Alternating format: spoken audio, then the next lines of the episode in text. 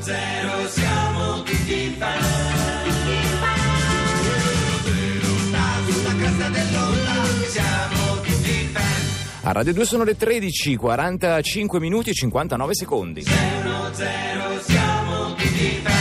Noi a Seno Zero diamo il benvenuto al nostro primo ospite che è Ermaranga. Grazie, Benvenuto. bentrovati. Eh, la- l'arte è uno degli argomenti che più ci piace trattare qui a 610, soprattutto quando scopriamo dei nuovi talenti, tra l'altro dei nuovi talenti vicino casa, perché Agnolo di Bonifacio, detto Ermaranga, è uno dei pittori dialettali, come lui si autodefinisce, più famosi ultimamente nel, nel centro Italia, che ha conosciuto fama anche eh, Internazionale, internazionale e all'estero, grazie a dei quadri molto molto belli, no? Ne vogliamo ricordare qualcuno, Lillo? Beh, forse la sua opera più famosa è Madonna che me son magnato del 2000, che è stata la prima, poi del famoso trittico Madonna che t'ho infilato e Madonna che tripletta del 2002. Sì, il trittico su pala dedicato a Totti. Esatto. È dedicato a Totti questo, sì, infatti. Eh, vabbè, poi là, il fresco delle tre cappelle er traversone del 95, er palo a destra e quello a sinistra dell'80, Sì, tutti fatti, tutti e due realizzati nel 96. Quattro che Le tre impegna. cappelle, sì, quello Sì, che- esatto. Ma parliamo della nuova opera che ci è venuta a presentare oggi, la vediamo qui, è molto bella. Sì, ci tengo a sottolineare che la, la definizione di, di pittura dialettale eh, nasce proprio nella, nella scuola di Checco Bardone, che è stato il mio mentore, Sì, eh, sì, de- come no, detto il certo. Tre Diti. Sì. Eh, lì nasce appunto questa- questa- questo desiderio di affrescare la nostra città in tutti i suoi aspetti. L'opera che, che vi ho portato oggi è appunto La Vergine di Torrenova. La vediamo qua, Molto infatti, bello, sì, molto bello, bello. bellissimo. È un'opera in acquerello e acrilico del 2015, quindi Sì. abbastanza recente. È apparentemente dissimile dall'agnolo che ben conosciamo. cioè, s- s- Sì, in effetti sì, è- È, eh, è quasi un ritorno a quei giochi di aberrazione sull'immateriale che tanto ci riportano alle tematiche care ai Geronimus Boss Sì, a cui io mi, son- mi sono ispirato già agli inizi di carriera, che è sempre stato un mio punto ispiratore. Cioè, noi qui vediamo Alessia Merchiavalli, che è la protagonista appunto dell'opera, che è una 26enne della zona di Torrenova, che è questa zona di Roma Sì. tra la Casilina e la Tuscolana. Eh? sì, una zona periferica di Roma, sì, sì. Conoscevo. Eh, Sì, non sì. sono di Roma. Eh, no, sì, no. eh. Torrenova, come no? Sulla Est, Casilina, sulla sì, Casilina. sud-est, così. E questa eh, Alessia è nota per l'aspetto non proprio appetibile, diciamo, cioè come verrebbe def- definita eh, n- nel gergo sarebbe una cozza. Sì, in romano, in romano, sì, sì. Ecco. Aspetto che ne ha determinato la castità oltremodo protratta, perché appunto eh, questa- ne- nessuno se l'è, se l'è sentita di Sì, portarsela era- a letto. Suo malgrado, insomma, ecco, era casta, sì. E, ah, e qui infatti la, la ritraggo nuda, seppur coperta da un grosso orologio che è una metafora del tempo che passa vanamente, mentre, mentre sta uscendo da uno squarcio praticando il ventre di un maiale, che è appunto il maiale, il maiale femmina, perché la- la- la- la- la- si sa che insomma la femmina del maiale mette al mondo tanti, Tanti cuccioli, certo, torsoli, sì, sì, eh. e quindi praticamente è un, è un simbolo di prosperità. Sì, di solidarietà, quindi di augurio anche Sì. a questa Alessia. E intanto invece i ragazzi che la scherniscono, che sono quelli che ne hanno determinato poi la castità, indossano invece tutti un grosso imbuto a mo, a mo' di cappello che simboleggia la loro stupidità e la mente ristretta. Certo. Eh, beh, bellì. Pi- Piano di simbolismi, veramente un'opera eccezionale. Complimenti Agnolo di Grazie. Bonifacio, detto Ermaranga, e lo avremo ancora ospite qui a Siano Zero.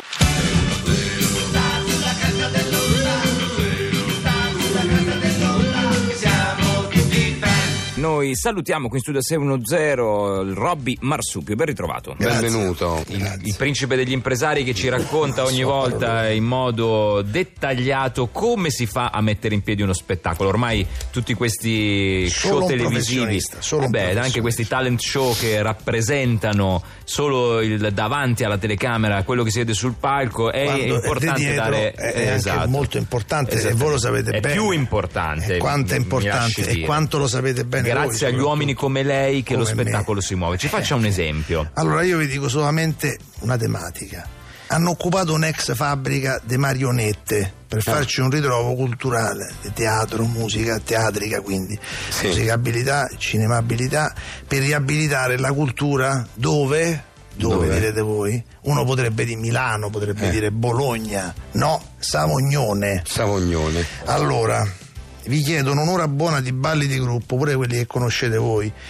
Cioè- un'ora dei balli di gruppo. Ma chi la chiedono? Vabbè, un'ora, famo 45 Ma- minuti. ma non chi la sapevo che chiedono? conosceste dei balli di gruppo. Ma- ma- È la prologo. Vabbè, ma adesso chi l'ha chiesto, chi non l'ha Ma a chiesto? chi? Cioè, chi lo deve allora, fare? Allora, se volete venite in tre, perché magari potete, no, io con e tre Greg. potete fare la cosa, quella che, che conoscete voi. Ma di che che conoscono. Balli di gruppo? Allora, Ma non facciamo balli di gruppo con Greg. allora, ci sarà eh, Caggiolona. Caggiolona. Caggiolona è Mari- Marino Caggiolona, che me lo ricordate? No, che fa? Cantautore. Cantautore. Spiritella, spiritella, la la la. Io Marino, Spiritella. Marino Ma Caggiolona ti ricordi? che cantava Spiritella proprio non me lo ricordo Vabbè, e sinceramente. allora so solo io che guarda la televisione. No, So no, solo no. io che- Eh, no, no, no, per però- carità, so solo io che guarda la televisione. Ah, Vabbè, vabbè.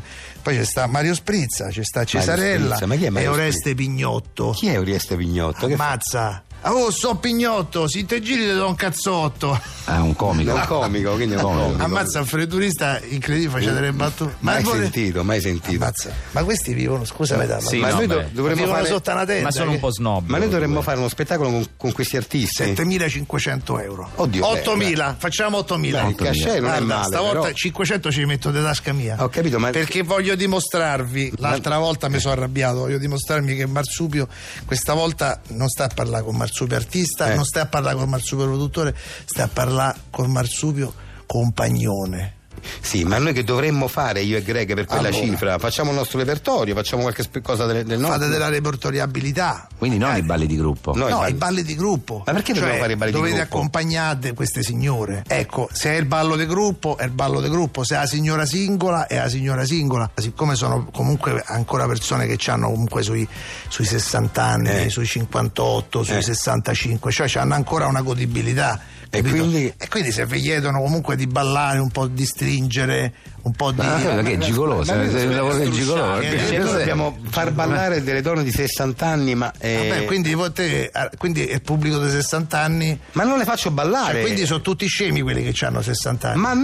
Cioè, vengono quindi a mi teatro. stai dicendo che quelli che sono di una certa età sono tutti scemi, no, io quindi sto vanno dicendo- bene, solo, vanno bene solo vanno bene solo i Ma ragazzi. non è il nostro Vanno lavoro. bene- Noi non facciamo ballare neanche quelli di 20, Allora, non è- io sì. sono venuto una volta a vedere una vostra concertabilità e c'era tutta la gente che ballavano. Ecco. Allora, se voi fate i snob, allora se questa, se questa vi sembra, se questa vi sembra pattumiera, se- allora io me ne vado. Ma no, ma che se- ma non ci serve. Ma, Ma no- non facciamo ballare le Abbiamo sol- persone, eh, facciamo- soltanto d- d- facciamo degli esposto sketch. una- eh, un nostro dissenso, ma in maniera pagata.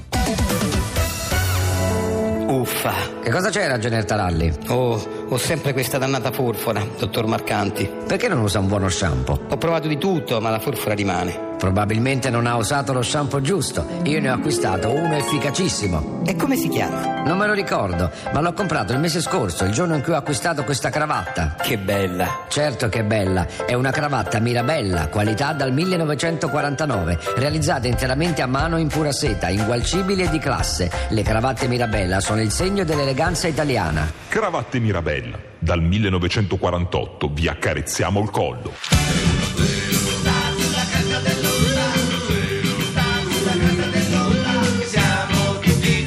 Noi siamo arrivati a un momento importante perché, eh, come sapete, noi selezioniamo tantissimi collaboratori qui a Seno Zero e nel corso di tutti questi anni, eh, di tutte queste migliaia di puntate, ne abbiamo visti davvero tantissimi. Siamo felici che alcuni di loro vi siano rimasti così tanto nel cuore da richiederceli attraverso i commenti sulla nostra pagina ufficiale di Facebook per il 610 Story di oggi. 610 Story.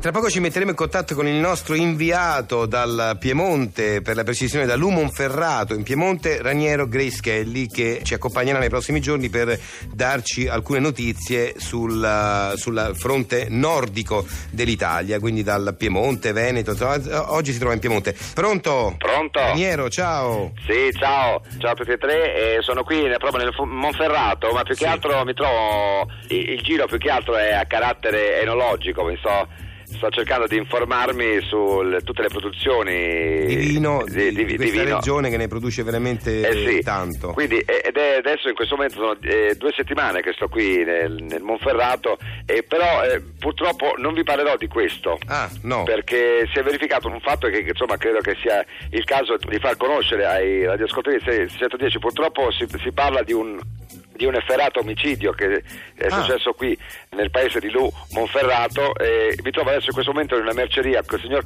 Castaldi che Ah. è il, il- il proprietario di questa merceria e praticamente quello che si è saputo che da una, una decina di giorni, un poco più, eh, si aggira in, questo, in queste lande una, una sorta di licantropo, di uomo lupo. Ah, addirittura? Sì, una sorta di. che però agisce anche di giorno, cioè quindi una sorta di Jekyll e Hyde. Sì, beh, un mostro comunque. Sì, Eh. e- che eh, uccide in modo barbaro, cioè eh, ha trovato il signor Castaldi ha trovato il suo commesso orribilmente diraniato do- dopo una pausa. Ma, eh, abbiamo qui, com'è successo signor Castaldi? Eh, niente, io ero andato a casa per fare pausa, diciamo, no?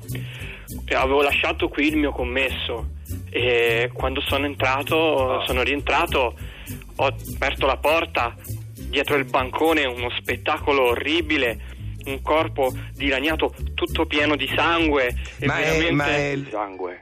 Eh, sì, sangue, sangue. di sangue. Sì, sì, proprio sangue rosso. Sangue rosso. Sì, veramente. Sangue rosso. Tutto bene? sangue rosso. Succede? Il sangue Aiuto! Ma è che- eh, Ah! Ra- Ra- Raniero, p- Ah! pronto Raniero? Raniero? Pronto? Eh, Raniero, che... Pronto, sì. Eh, che succede? Abbiamo sentito un po' di... No, stavo dicendo. È incredibile! Che cosa? È una cosa è successa ancora! Come è successo È un ancora? vedo. È orribile qui! È stato. È passato di notte, adesso è passato. È, è uno, uno scempio! Questo povero uomo, il Ma signor chi? Oh. Castaldi, Il signor Castaldi che ha fatto? è completamente. de- è dilaniato! de- deve È essere stato ucciso? È stato ucciso sotto i miei occhi, io non, mi- non ci ho fatto caso, com'è possibile? Qui adesso è tremendo! Ma scusa, chi- chi- ma quanti siete lì? Ma sono io da solo e ho anche paura adesso perché qui è tutta una puzza di sangue, di sangue. Ma scappa, scappa! Di sangue. Raniero! Raniero! Raniero! Vabbè, niente. eh, non non ho capito bene quello che, che è accaduto. Comunque, vabbè, speriamo di rimetterci in collegamento con lui più avanti. Proseguiamo intanto noi col nostro programma. zero